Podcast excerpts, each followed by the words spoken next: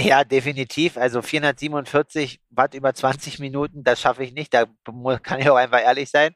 Ähm, was aber ein interessantes Thema ist, auch weil wir vorhin das Thema Leistungsdiagnostik angesprochen haben, Thema Wattmesssystem und so weiter.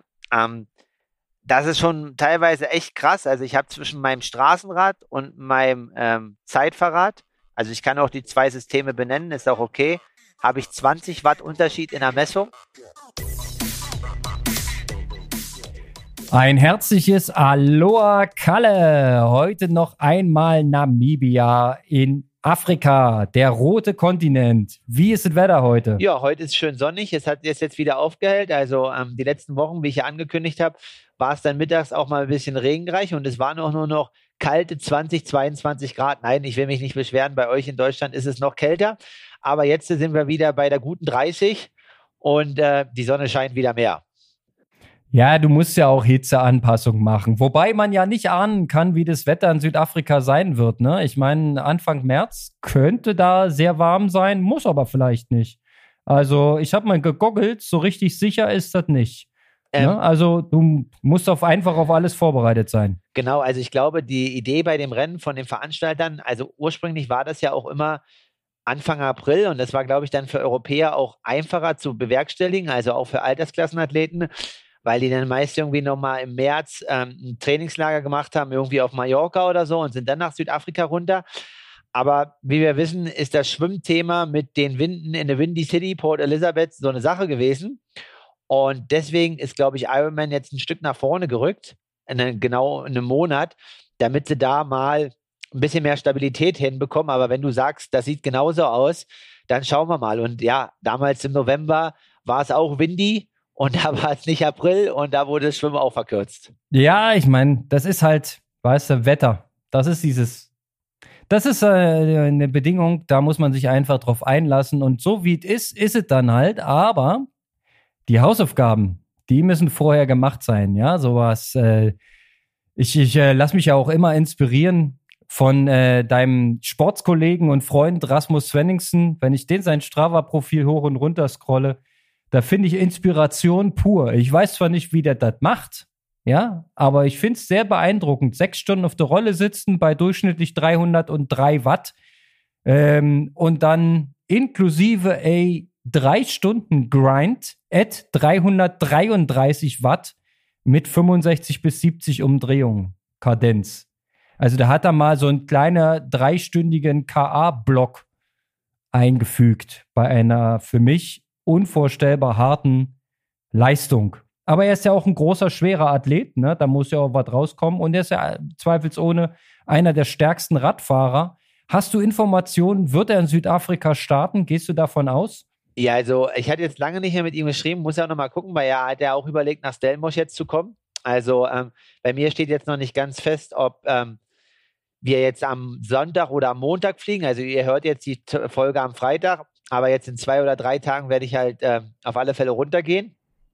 Und also ich muss nochmal mit ihm schreiben und gucken, aber ich gehe davon aus, dass er Südafrika machen möchte, weil er da damals in Portugal erzählt hat, dass er dieses Rennen halt liebt.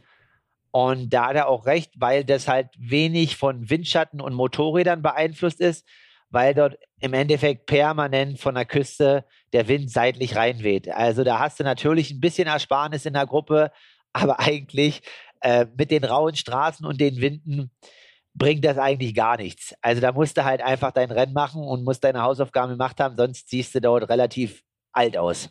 Also auf jeden Fall, wie man so schön sagt, ein ehrliches Rennen, ja.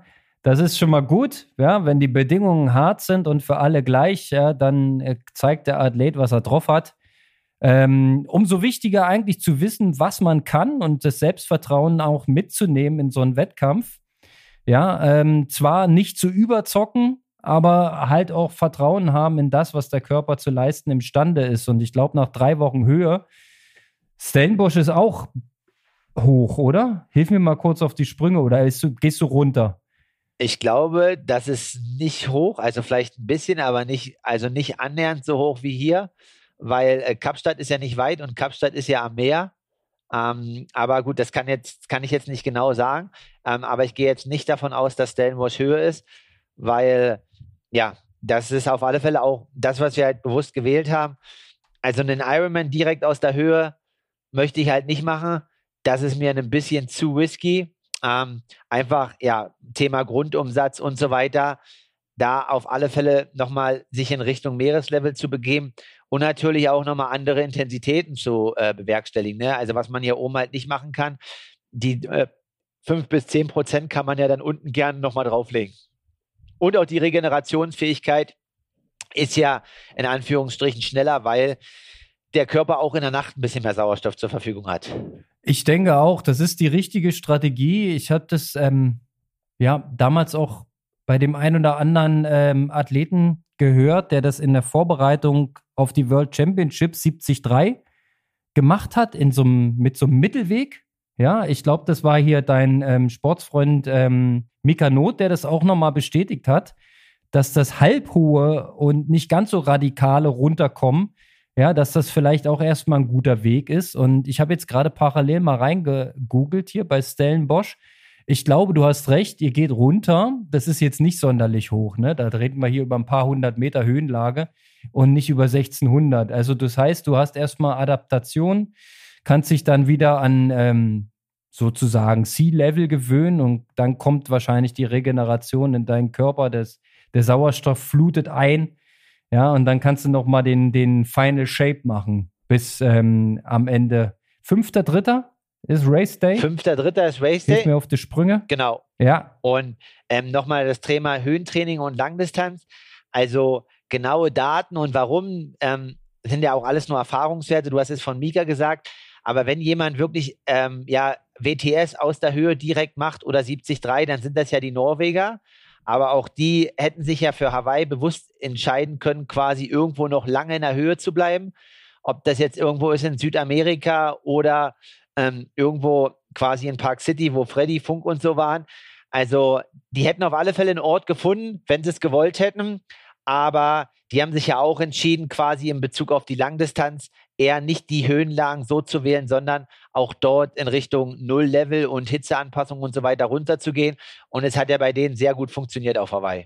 Ja, wahrscheinlich hat er das Argument äh, klimatische Anpassung, ähm, das Höhenargument gestochen. Könnte ich mir zumindest vorstellen. Dass das mit aus der Höhe zum Ironman funktioniert, ähm, könnte ja die Geschichte, die äh, von Thomas Hellriegel da kursierte, ähm, bestätigen, der quasi vor seinem dominanten Streckenrekord und Sieg in Kanada lange Zeit in der Höhe ähm, trainiert hat und seiner Aussage nach wirklich nur lang und langsam. Also ganz, ganz ruhiges Training, weil er noch mit den Auswirkungen einer Gürtelrose zu kämpfen hatte und gar keine Intensitäten machen durfte. Also, wie man es macht, ähm, es gibt viele Wege, die nach Südafrika führen. Ne? Wichtig ist, dass sie in der, in der Top 3 enden. Das ist richtig, das ist die Wunschvorstellung und der Ziel, aber es gibt ja vier Nizza-Plätze. Und ähm, ich weiß noch nicht, wer alles kommt. Also mittlerweile kann man ja nicht mehr reinschauen in die Startlisten.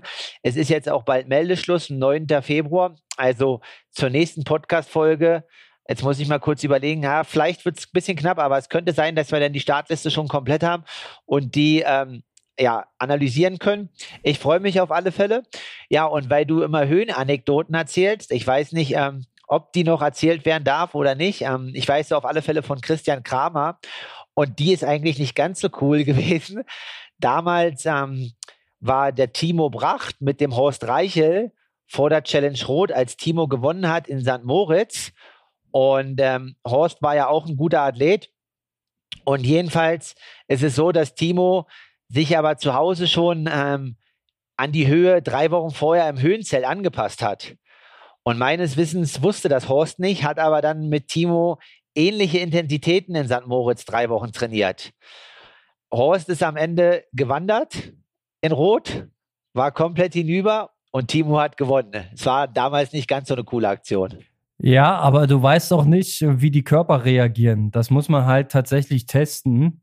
Ähm, das ist eine Blackbox, ähm, die Höhenanpassung, ob du da stark reagierst, ob du es verträgst, ob es dir einen Vorteil bringt am Ende. Ähm, mein Kenntnisstand nach musst du das wirklich ausprobieren. Das ist, es gibt vorher keinen Test. Also ja, ich, sondern das ist einfach Learning by Doing, ja. Definitiv. Also ich habe auch das erste Mal in der Höhe in Livigno ähm, ja, habe ich auch völlig übertrieben und danach war ich auch drei oder vier Wochen komplett im Tee. Also da ging gar nichts. Ähm, so wie du halt sagst, es war Learning by Doing, das einfach auch zu lernen, damit umzugehen, ähm, die Sachen halt anzunehmen und zu steuern. Und ja, mittlerweile denke ich, habe ich da ganz guten Weg gefunden, das zu handeln für mich auch.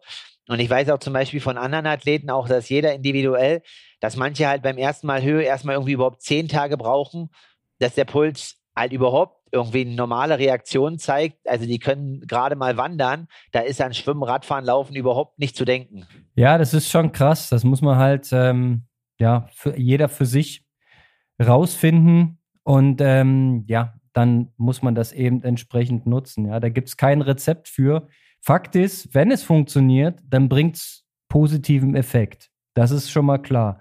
Und bei dir gehen wir mal davon aus, dass die drei Wochen sich jetzt richtig rentiert haben. Ja, dass du richtig einen Booster geladen hast. Jetzt kommt der Booster in den nächsten drei Wochen.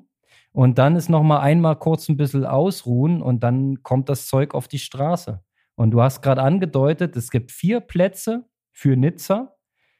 Und ähm, ja, dann werden wir mal schauen, wer alles noch so mit dir zusammen an der Startlinie steht. Und vier Plätze klingt auf jeden Fall erstmal nach einem fairen Deal. Wenn alles gut läuft, ist das in Reichweite. Darum geht's. Ja, definitiv. Also ich habe ja auch schon in einer anderen Folge, wo wir darüber gesprochen haben, ähm, Hawaii oder Nizza, was den Stellenwert hat und den Mythos. Also definitiv ist auch Hawaii für mich ein höherer Mythos, aber es ist eine WM und ähm, ich habe es schon mal zu einer 73 WM zweimal geschafft. Ähm, einmal erfolgreich, das andere mal nicht so. Und ja, bei einer Langdistanz-WM, das habe ich noch nie geschafft. Und ob das jetzt erstmal in Nizza ist oder nicht, das wäre mir erstmal egal. Und ähm, das ist das Ziel. Und dafür nehmen wir ja auch den Podcast hier auf, um den Weg zu beschreiben. Und ja, der Aufwand ist ja natürlich auch jetzt, ne? Ähm, zweieinhalb Monate in Afrika zu verbringen, ist ja auf alle Fälle schön, aber natürlich ist ja auch ein Aufwand oder, ähm, sag ich mal, Energie und Ressourcen, die man reinsteckt. Und dafür möchte man sich dann als Athlet halt versuchen, auch im Wettkampf zu belohnen. Wollte ich gerade sagen, das ist ja nicht wenig. Ne? Vorher noch diese ähm, komplexe Leistungsdiagnostik im Resource Institut dort gemacht für zwei Tage. Nochmal schön ähm, mit, mit Daten, Fakten und äh, guten Empfehlungen aufgeladen. Dann jetzt diese lange Trainingsphase Namibia, dann nochmal Südafrika und dann das Rennen. Also man kann dir nicht vorwerfen, dass du nicht bereit bist, alles zu geben. Ja, also ich äh, vermisse eigentlich nur noch die 40-Stunden-Woche. Ja, wenn die dann da ist, ist alles safe, Kalle. Jetzt haben wir uns gerade kurz verloren. Wahrscheinlich hast, habt ihr mal das Internet aufgelegt. Aber da ist er schon wieder. Kalle, ich habe das locker elegant überbrückt, gar kein Problem. Ja, das ist halt Afrika. Aber manchmal ist es ja nach Leipzig ähnlich schwierig. Von daher, ich habe nur gesagt, du hast sehr, sehr hohen Aufwand betrieben und eigentlich fehlt mir nur noch die 40-Stunden-Woche.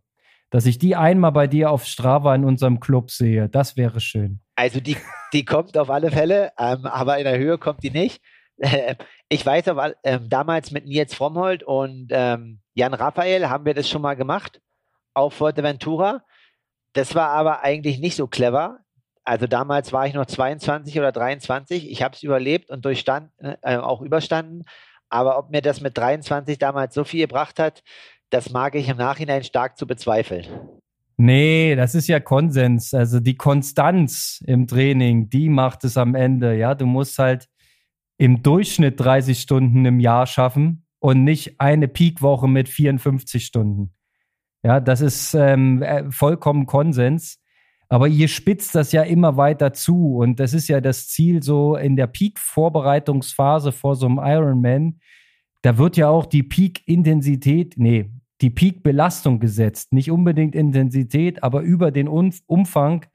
So wahrscheinlich drei bis zwei Wochen vor dem Event ist schon das meiste los. Ne? Und das ist ja dann in deinem Camp in Stellenbosch der Fall.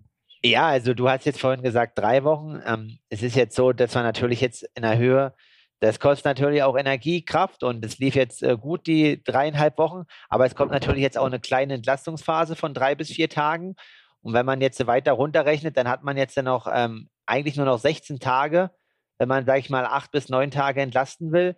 So viel Zeit ist es dann. Es sind nicht mehr, es sind gar nicht mehr diese drei Wochen, aber wie du halt schon angedeutet hast, ähm, diese 16 Tage werden dann mit einem relativ hohen Umfang und einer hohen äh, Belastung in der Ironman-Spezifik stattfinden, um dann quasi gut ermüdet in die Erholung zu gehen und dann am Race Day quasi alles rauszuhauen. So ist der Plan. Und nichts geht über Umfang, ne? Wenn wir jetzt an die guten alten Recken denken, die haben das bestätigt. Die Intensitäten macht ihr natürlich auch, weil ihr modernes Training macht, äh, du und dein Coach. Ähm, soweit alles klar. Die, die Basiswerte haben wir alles schon besprochen. Das sah ja alles sehr gut aus. Ihr seid im Ökonomisieren. Du hast ähm, auch letzte Woche eine Session angesprochen, die man von früher kennt. Ja, dieses ähm, viermal 30 Minuten Ironman Race Pace und das in der Höhe. Das ist schon ähm, geknüppelhartes Training. Ähm, ich würde sagen, so unterm Strich steht es dem Training von Rasmus äh, in keinster Weise etwas nach. Ähm, ich finde trotzdem den Typen mega krass. Also, was der so für, ähm, für, für Werte auch teilt und postet. Der ist ja da sehr transparent. Da steht zum Beispiel äh, 20 Minuten äh, Rekordpower, hat er einen Screenshot mal gepostet von 447 Watt über 20 Minuten. Da könnte man jetzt rausrechnen, dass sein FTP, seine Stundenleistungsgrenze oder wie auch immer man es nennt, Schwelle, hätte man früher gesagt, irgendwo jenseits der 400 liegt. Ähm, das ist schon abartig, aber der Junge braucht ja auch mehr Watt auf dem Pedal. Der ist ja ein Stück schwerer als du, nehme ich an. Ja, definitiv. Also 447 Watt über 20 Minuten, das schaffe ich nicht. Da kann ich auch einfach ehrlich sein. Ähm, was aber ein interessantes Thema ist auch, weil wir vorhin das Thema Leistungsdiagnostik angesprochen haben, Thema Wattmesssystem und so weiter. Ähm, das ist schon teilweise echt krass. Also ich habe zwischen meinem Straßenrad und meinem ähm, Zeitfahrrad, also ich kann auch die zwei Systeme benennen, ist auch okay, habe ich 20 Watt Unterschied in der Messung. Das ist halt eigentlich schon echt krass. Also mein Power to Max misst halt 10 Watt zu wenig und mein ähm, Wattmesssystem von SWAM misst halt 10 Watt zu viel. Und das sind halt dann, wie du halt sagst, in den Bereichen ist das halt einfach eine Welt. Ne? Also klar, ob jetzt jemand 200 oder 220 fährt, fährt im GA, das tut dann halt vielleicht ein bisschen mehr weh. Aber ob ich nun 400 oder 420 fahre, das macht schon ganz schön Unterschied.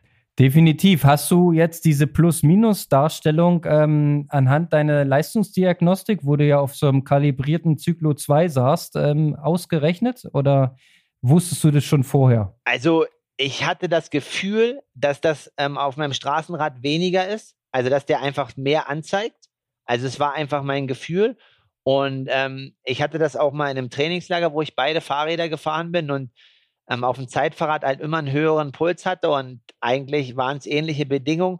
Genau, und im Endeffekt war es so, dass ähm, anhand der Daten auf dem Zyklus 2 konnte ich halt einfach sehen, okay, bei dem Wattmesssystem zeigt das das an und bei dem zeigt das das an.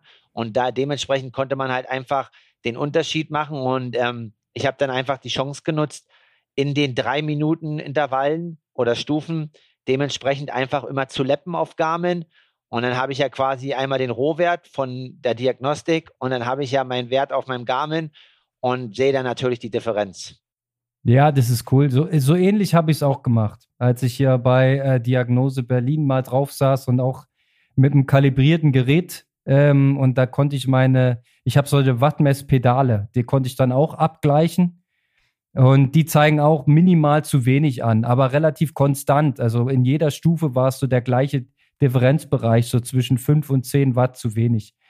Also zu, zu, wenig in Anführungszeichen. Also wenn du eh immer das gleiche System benutzt, man vergleicht sich ja bei der Wattsteuerung eher mit sich selber als mit anderen, dann ist es ja alles cool. Ne? Aber wenn du zwei Systeme im Einsatz hast, musst du die Differenzen kennen, natürlich. Genau, und ähm, also auch für jeden Altersklassenathleten, der jetzt vielleicht nicht eine Diagnostik macht, der kann das ja auch im Endeffekt mit einem ähm, Wert, also das Gerät ist jetzt nicht kalibriert, ne? Aber und ist auch jetzt nicht wahrscheinlich so genau und kann auch Abweichungen haben, aber der kann ja seine Rolle nehmen und quasi Rolle Wert X einspannen und dann halt sein Straßenrad und sein Rennrad und quasi dadurch halt den Fehler ermitteln, wenn er das halt möchte. Und nee, das ist auf alle Fälle ein interessantes Thema, aber was du nochmal sagtest, wegen den krassen Trainingswerten, ich glaube, dass seine Werte stimmen und äh, sie sind auf alle Fälle beeindruckend und würden wahrscheinlich auch im Pro Tour Level den ein oder anderen Fahrer anhand der Daten herausfordern können. Ja, ich denke schon, dass er da, ähm, wenn, wenn der mal all out irgendein Zeitfahren machen würde, äh, mit seiner guten Position und diesem Dampfhammer auf dem Pedal, ich glaube, da würde er nicht so schlecht aussehen. Ich meine, wenn du jetzt Langstrecken-Triathlon machst, bewegst du dich ja in einem Bereich, der deutlich unterhalb deiner Möglichkeiten ist, was ja auch sinn, sinnvoll ist. Wir haben ja tausendmal schon über die ähm, Ressourcen gesprochen, die man keepen muss, die man bis zum Laufen halten muss, Kohlenhydrate etc.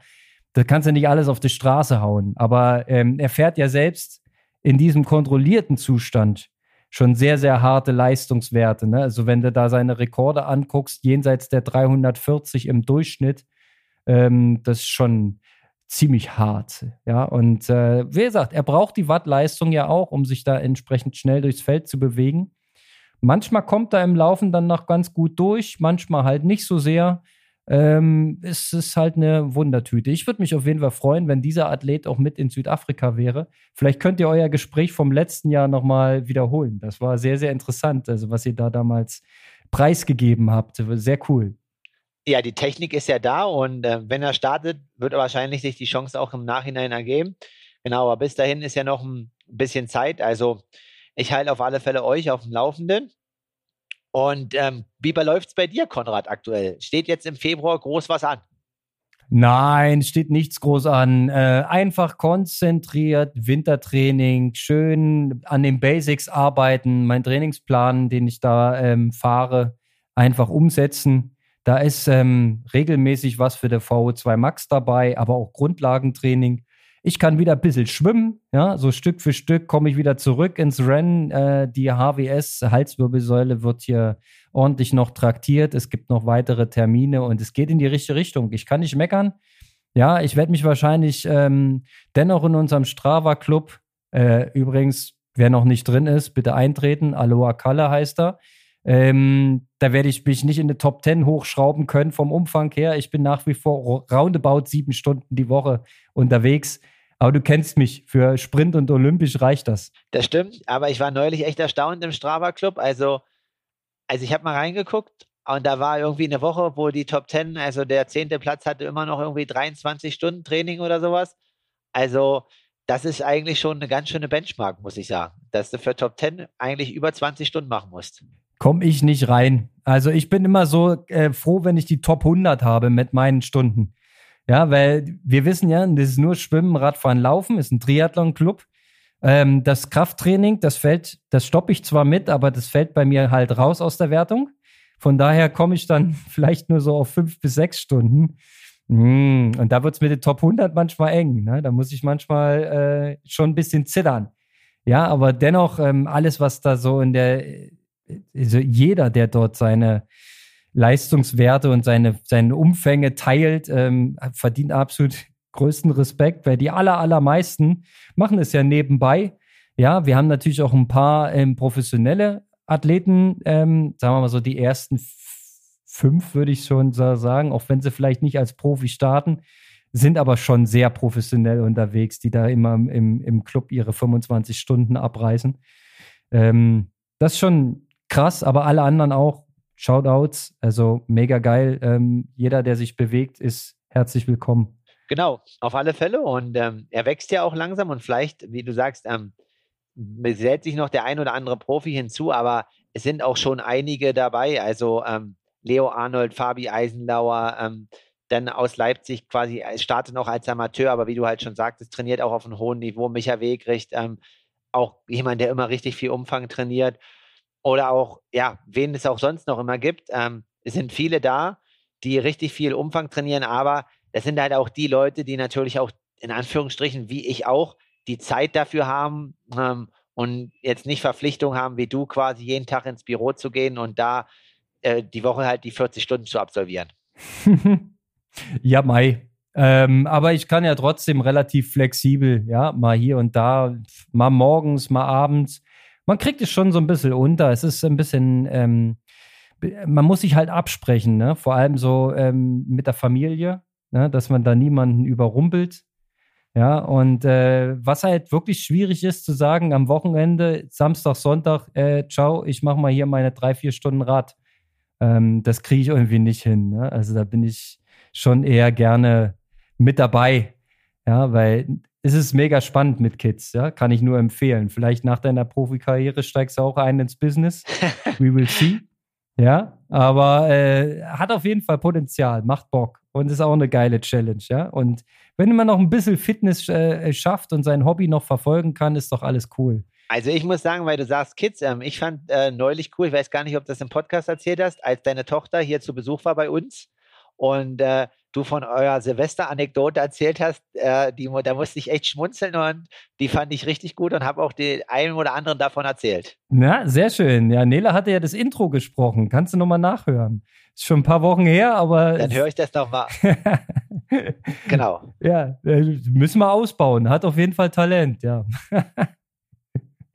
genau. Ich, ich sehe schon, wir, wir haben, äh, ja. es, gibt, es gibt noch Möglichkeiten, was wir machen können. Alles klar. Ähm, Roger, Kalle, also ich fühle mich geupdatet. Ich wünsche dir jetzt noch ein paar gute Atemzüge in der dünnen Höhenluft. Ja, tank dich noch mal richtig schön voll und dann gute Reise Richtung Südafrika. Genau, und dann äh, melden wir ich mich, ne, nee, dann melden wir uns und ich mich bei dir nächste Woche aus Stellenbosch. Bisschen wärmere Bedingungen, aber ein bisschen mehr Luft. Und dann geht es in die heiße finale Phase in Richtung Ironman. In dem Sinne, Aloha. Sounds good. Und dann fallen die 40 Stunden. Ich will keinen Druck erzeugen, ja? aber äh, wir sehen uns im Club.